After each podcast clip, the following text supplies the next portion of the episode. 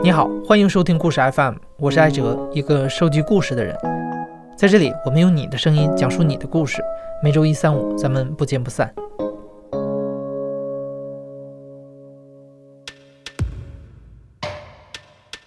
前不久，我们在微信公众号上和大家征集你和对象吵架的故事。吵架既是每一对情侣都避免不了的事情，也是我们都不想面对的事情。虽说现代家庭的组成大致相同，但家庭里的每个成员都有自己的成长环境，每个人都有不同的性格。这些独立的个体互相碰撞组合，就诞生了数不清的情侣相处模式。我们非常想听听这些不同的组合，他们在面对冲突的时候，各自会用什么样的办法来化解矛盾。第一个故事的主人公于荣，他的办法是从父母的吵架中学来的。我母亲是一个非常，嗯，用什么词儿？用比较极端一点的词儿吧，就是让人令人恐怖的一个急脾气，就是非常非常的急，不定什么时候就就突然就生气了。我父亲很黑，我父亲是苏北人，他是那种从小有点受知识分子家庭教育那种人，他是从来不在公共场合公开的表达愤怒的。我爸气急了。特别特别生气了，但是又不想吵架，也不能当众的去表达愤怒，他就会开始唱歌，比如说唱《乌苏里江水》啊这一类的，特别高亢的那种那种唱。乌苏里江来长又长，蓝蓝的天边起波浪。和着人撒下了千丈网哟，呃，差不多就这样。然后我妈就知道哦，生气了。有的时候就算了。后来我，我也自己是小的时候净看他们吵嘛，有的时候没什么更深的体会。就现在大了啊，也结婚了，自己也吵架了。有时候就发现确实是这样。你像我我我媳妇儿，她我我也不能骂她呀，我也不能打她呀，对吧？有时候挺气人的，我怎么办呀？我一开始我就，也可能是不自觉的模仿，气急了我就开始唱歌。这事儿特别小，下班了以后嘛，我先到家了，然后我就开始做饭，媳妇儿就给我打电话，问我晚上吃什么。因为做饭的厨房又是抽油烟机响，又是油锅响，就是很吵的。我呢，因为从小不是很保护耳朵，所以呢，听力稍微有一点点差，嘈杂环境下，有时候别人给我打电话，我听得不是很清楚。我就一直在那问啊，什么？你说你要你要买什么？然后就就就就说了半天，我这边是感觉是突然断了，然后实际上他已经把手机摔了，然后就回来了，就回来怒气冲冲就开始哭，一边哭一边说，然后我其实是很慌的，我特别怕女孩子在我面前哭，然后我就哄，我就哄。我就哄吧，然后他一边哭一边说，说的声音就就就就是那种呜呜囔囔的声音，然后呢，我又听不清，听不清，他就更生气了，就我就就特别委屈。你说我我耳朵听不见，也不是一天两天了，然后就就很生气，很生气，然后我就，哎呀，我又不能骂人，我也不能打他，对吧？我这这怎么办呀？突然一个机灵，我就开始唱歌。应该是唐朝的国际歌，那脑子里当时回想的就完全是唐朝的那个摇滚版那个音乐。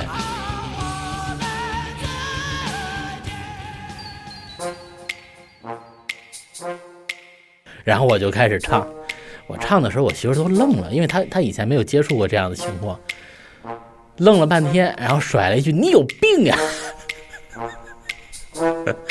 然后就。我我就乐了，我就乐了。我说我没辙呀，我就跟他说，我说我又不是故意听不见啊，或者怎么样。然后我媳妇儿说说说不生气了，不生气了。然后这厨房的锅已经烧干了，然后我俩就赶紧再收拾餐具，收拾餐具，然后再做饭。后来包括很多事儿，我都意识到了，就是和我父亲和我父母亲之间的他们的情况非常像，但是做的时候完全没觉着。然后就很自然的就做了，比如说唱歌这件事儿，吵架的时候我就唱歌，然后唱了几次以后，才突然琢磨过来，对哈，这是我爸以前处理问题的方法呀。咱目前为止还没摔门走过，到唱歌为止了。就是我吵架的时候，其实我有两次摔过东西，摔的是我自己的饮料，罐装的饮料，一口气儿摔了六罐，也是气得我不行了，不行不行了。而且但是也很有意思，嗯，先打开冰箱把饮料拿出来，然后看看一眼我我我媳妇在卧室里头，然后我就拎着饮料往往反方向走，上了阳台，然后开始摔饮料，摔完了觉得，呼，好像消一点气儿了，回去了。这个事儿事后我俩还聊过一次，本来是想聊一聊怎么样去处理咱俩将来吵架这个事儿的时候，结果最后聊着聊着这个话题就偏了，就偏到了吵架的时候摔什么东西最来一最来劲，然后就就就就讨论了半天，就讨论出来那么一个结论，就是摔的这个东西吧，第一不能太值钱，摔完了以后心疼；第二呢，不能太结实或者太黏糊。你吵架的时候，你要是摔个枕头或者是被子这一类的。就怎么摔摔不坏，扑通一声的就没有扑通一声，就扑一声掉到地上那个东西，其实一点用都没有，而且越摔越生气，因为这个玩意儿摔不坏，特别特别的闹心，就这种情况完全不解气。然后呢，这个东西吧，还有一个问题，事后得不能太难收拾，得摔个盘子、摔个碗什么，一地玻璃渣。加上我们家还养宠物，小狗踹着脚那不得了。就后来我俩就总结了一下，然后他就评价就是摔。罐装饮料这件事儿就非常非常的解气。第一，三块钱一罐，你摔了不心疼；第二，你摔了以后马上到你面前爆，特别特别的解气，还呲的到处都是。对，而且不光溅到处都是，因为它有反冲力，它会往外一边喷一边蹦，来来去去蹦上那么那么几几跳，然后会呲的满屋子都是。但是就特别解气，整个过程我就看你在这撒气。一有吵架的苗头就唱歌。这一招技术含量有点高，唱歌跑调的人不好模仿。第二个故事 J 二的招数就简单多了，不但容易模仿，而且模仿对象还可以根据你家庭成员的实际情况灵活调整。我跟我爱人的恋爱嘛，现在是七年多，快八年了，有住在一起，啊，我们成家了，呃，我们现在的状态就是一家有我老婆。嗯，我女儿，嗯，四岁；我儿子一岁十个月。啊，我，嗯，和一只拉布拉多，我们一直在等待欢迎下一个，差不多十一月出来的，也不知道是女儿和儿子。嗯，注意刚才我介绍我们家庭成员的时候，除了那个没有出生的 baby，是按照我们家的等级顺序介绍的，所以你看。在这个意义上，我跟我们家的狗是比较亲近的，平时都是我来照顾我们家那只拉布拉多。它呢是一只比较二的生物，嗯，经常做一些愚蠢、对任何人和狗都没有任何好处的事情。如果它已经闯祸了，它就会蜷缩在地上，然后斜着眼悄悄地观察你的动作。我发现你要是拿那报纸去对他凶，他就拿他的狗爪子开始摸摸自己的头，哎，就是意思，总之表达的意思就是说，看我闯祸了吧，嗯，事情就是这个样子了，我也没法收拾了，嗯，不如你就打两下消消气吧。那回到我跟 我爱人的生活当中，其实，嗯，夫妻生活中呢，时间长了，会发现化解矛盾这个技巧。最多的用处还是一些，嗯，生活中的小事儿上，特别是那种，呃，看起来是鸡毛蒜皮的，但是双方各自有自己坚持的事儿。比方说，一个例子就是，有一次我记得好像是，嗯，我我带我们家的狗出去玩了一圈回来，然后我刚把狗放好，然后进门。看到我儿子好像是在做一件比较愚蠢、对他自己没什么好处的事儿，然后立即去制止。然后，但是我心里面还在想：哎呀，怎么在家里那个没有看好小孩，不要闯祸呢？然后这个时候呢，让老我老婆突然看到，好像是哎，你你怎么又穿着鞋子不换鞋子？那那这不就有矛盾了吗？从我的角度来说，好像是我觉得啊，你这个。在家里明明是你不小心，你还这么理直气壮，我老婆还觉得，哎呀，你你又这么凶，因为当时正在哄孩子，所以我就蹲在地上嘛。然后刚刚跟狗一块玩完了，我灵机一动，赶紧的就像我们家拉布拉多闯了祸一样，在地上打了滚儿，然后那个，然后用手去抱着自己的头，拿着手去跟他往天上划两个圈儿，意思说，哎呀，算了，要不然打我两下吧。然后他就立即就笑了嘛。你这个场景视觉冲击力也比较大，那很难不笑。然后这事儿就过去了。后来。我就觉得这个技巧好像挺好用的，反正我也比较死乞白赖的，嗯，就形成了定力。我记得有的时候还拉上我女儿，比方说，我老婆跟我说：“哎，去把那个房间里面的玩具收一下。”我去跟我的女儿想一想啊，好懒啊，不想收，有这空还不如再玩一会儿呢。跟我女儿玩一会儿之后，发现玩具不仅没有少，还多了。嗯，然后妈妈进来了怎么办？那只好学狗抱抱头吧。像这种情况下，我女儿在我家的地位比较高，一般来说这种情况比较理智，不大不大愿意跟着她爹一块儿犯贱。啊，我儿子在这种情况下，一般来说就会做出一些比较搞笑的事情，比方说有的时候去抱他妈大腿啊，有的时候是跟爸爸一样在地上滚一滚啊，有的时候干脆一屁股坐到爸爸头上来啊，反正就是这样的。不过总的来说呢，我觉得我们家，我跟我太太两个人在家，在这种情况下是对于这个问题上来说，最本质的底线是我们都很爱我们家。觉得这是一个给我们带来特别多快乐的地方。如果有什么方法能够把呃矛盾转化成快乐去化解掉，那我们就采用。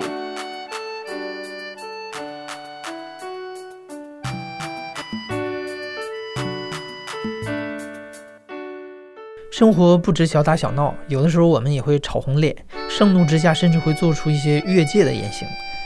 如何在即将发生让我们后悔的举动前给自己喊停，是处理夫妻关系中重要的一课。我们来听一听胶水的故事。我呢，跟我媳妇儿是二零一五年十一月十五日，嗯，我们俩第一次见面，到第二年的五月九号我们结婚。嗯，只有半年时间，经过一个夏天去磨合一下。就结婚了。到二零一七年的四月八号，我们家小公主降临，特别特别累。闪婚呢，必然就有更多的地方去需要磨合。我们俩吵架，跟所有人吵架一样，都是那些鸡毛蒜皮、婆婆媳妇儿家长里短。嗯，上次吵架就是因为过年回谁家的问题。吵到双方都怒发冲冠，表情相当狰狞，嘴脸特别丑恶，声音响彻云霄那种。那个时候外面好像也没有下雨，也没有下雪，也没有太阳，就是西安冬天的那种雾霾，天阴沉沉的，空气反正也不好。楼上楼下应该都回家过年了。吵架的时候，参与方就我跟我媳妇俩。还有一个旁观者，嗯，小家伙那会儿才十个月了，目睹了我们俩最丑恶的一面吧，哭得好惨。买摔了东西，我媳妇摔的，她一路把我抱击，把我撵到阳台，嘴里还用各种音效数落着她的公公婆婆，然后终于触碰到了我的底线，我真的实在受不了了。我咔咔上去就是一个锁喉，并且面部极度狰狞的把他按到门和我们墙的一个角落，就是像你们网上看到的那种壁咚吧。这个时候感觉我就要上手了，嗯，我也举起了我的拳头，我当时气得要爆炸了，但是理智可能战胜了冲动吧，因为之前吵架我。推过我媳妇儿一次，那个时候是真没打，就推过她一次。嗯，我突然想起来，我现在举着拳头，把她按到墙角的样子，特别特别像我小时候爸爸打妈妈的样子。我那个时候就发誓，我不要变成那样。嗯，我也特别害怕我爸妈当时那个样子。但是我那会儿真的好气啊，真的气到气到头发都立起来了，虽然没有多少了，我真的是特别狠、特别狠的想一拳头砸下去，但是看见他那张脸上只有他一个鼻子我可以动，我就用我的拇指和食指狠狠的捏了他的鼻子。当时，他估计也没有想到我会捏他鼻子吧，疼得他眼泪，眼泪花在 眼睛里直打转，大声的质问我：“捏他鼻子干啥？”我还愣了一下，我说我也不知道。然后我说我也不知道以后，我们俩都觉得这架没法吵了，就都没有再说话，就回回房子了。这种事情，我必须得道歉呀。每次吵架都是我肯定得去道歉呀，我就各种讨好，各种道歉，事情也就，嗯，很快就过去了。嗯，过几天，那个丈母娘过来看我们来了，看电视的时候，丈母娘在削苹果，我在沙发的另外一头坐着，突然间她就给她妈妈说：“我打他了，我动手了。”我当时心里吓得一一咯噔，然后我看我丈母娘手里削苹果的动作也停下了，然后说：“打你哪儿了？怎么打的？”他说：“我捏他鼻子。”看我丈母娘削苹果的手，愣了一下，没说话，摇了摇头，嘴角露出了一个：“你这状告的是个啥样？”反正微微笑了一下，不了了之。嗯，随后呢，晚上的时候，丈母娘找他聊天说：“男人打架打女人，每一个男人都劲儿大，每一个男人都能打得过你，不是打不过你，就看他有没有真的动手。我们俩到现在还是会吵架，但是好像再也没有动过手，而且每次我发现。”有吵架的苗头的时候，哎，我会想方设法的把吵架的苗头掐死在启蒙阶段吧。宝宝一岁多了，嗯，现在懂得也越来越多，我再也不想让他看见我们这么丑恶的嘴脸，给他留下什么阴影。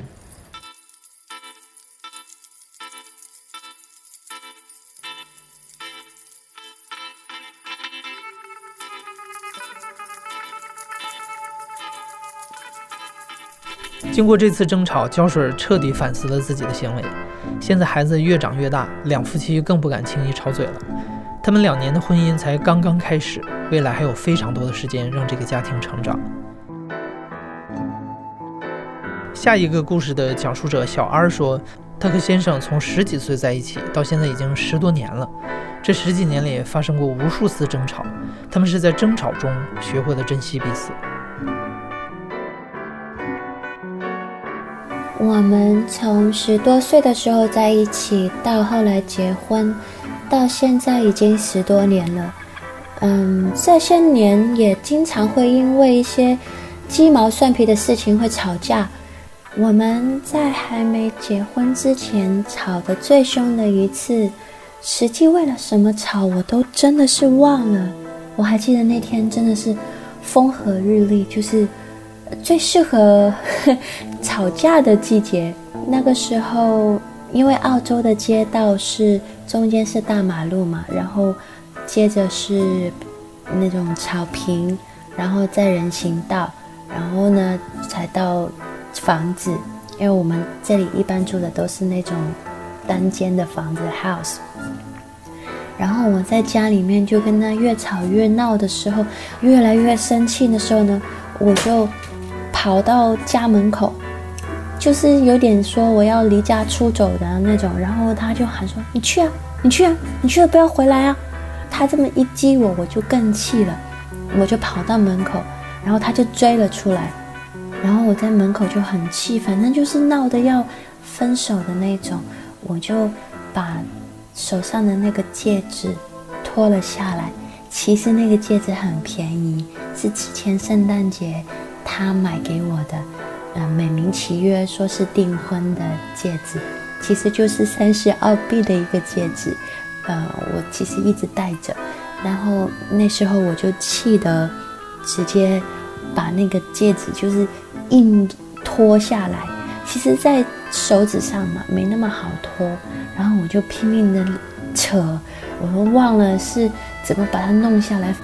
那时候其实夏天，我也就是两个人在吵架，吵到出汗，我就硬扯下来，然后我就扔给他，他捡起来。他捡起来那一刻，我还以为他就是要捡起来，然后帮我带回去。谁知道他其实也很生气，就把那个戒指捡起来，然后就往外一扔，就在家门口往马路一扔，就扔出说：“那就不要了。”他说：“不要了。”那我们的感情也不要了，全部都丢掉了，然后就我们两个就越吵越凶，然后我就直接走了，然后一直就顺着那一条街一直走一直走，那条街很长，我就一直往前走，我也忘了走了多少个小时，反正后来我就看到他开着车在我附近绕啊绕，因为我没有带手机，所以真的是要靠找的，他也没有办法打电话给我，那个时候他就。找到了我，他也不知道怎样哄，就一直叫我不要哭，不要哭。我都觉得，哎，你不带这么哄人的啊。然后我就笑了，然后就这么又笑又哭的就和好了。然后问题来了，和好是和好了，戒指怎么办？然后我们就大晚上的就蹲在草坪上那边找，因为晚上又暗暗的，灯也很暗，然后就在草坪上那边摸啊摸啊的。真的找了一个晚上都没有找到，我就真的是很不高兴。第二天起来也是心情很不好。然后呢，他呢就不知道怎么想到这个鬼点子，就说：“来，我们出去。”他就拉着我上车了，开了蛮久的车吧，去到一个店，然后呢就租了一个叫做 metal detector 那种探测器。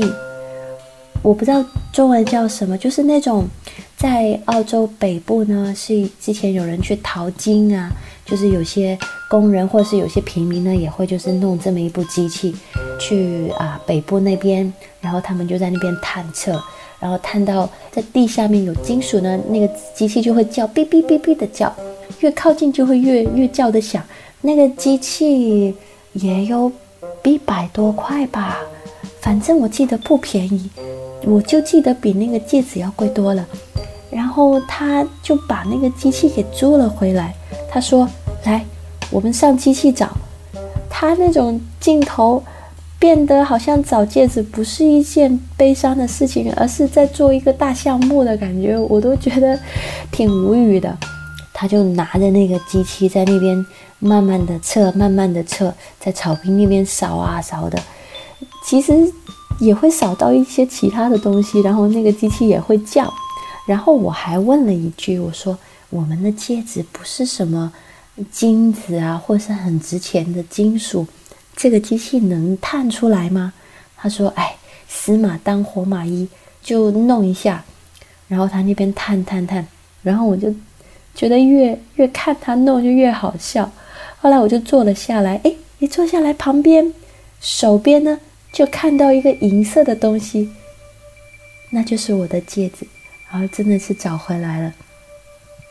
然后他就是很开心，我们两个又坐在街上，然后机器也不管了，就就坐在那边，然后他就很正式的又把戒指套到我的手上，然后说：“我们以后不能这么吵架了，哪怕是吵架，戒指也不能扔。”我们的感情不能扔。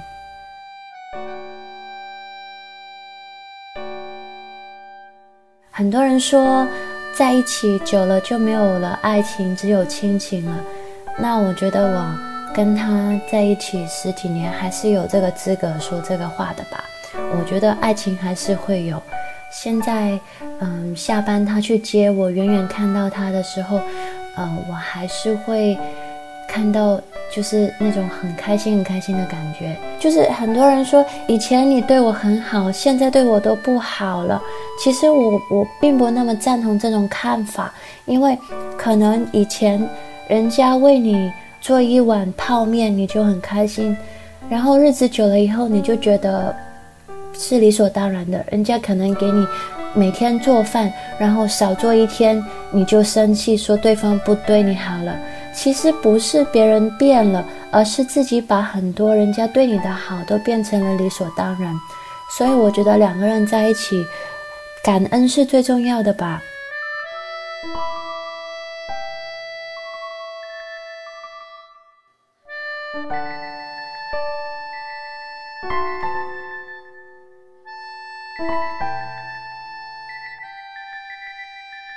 现在正在收听的是大象公会出品的声音节目《故事 FM》，我是主播艾哲。本期节目由刘军和黄英制作，声音设计杨帆。你和对象在吵架的时候有什么叫停的好办法？不要私藏，在留言里和大家分享一下吧。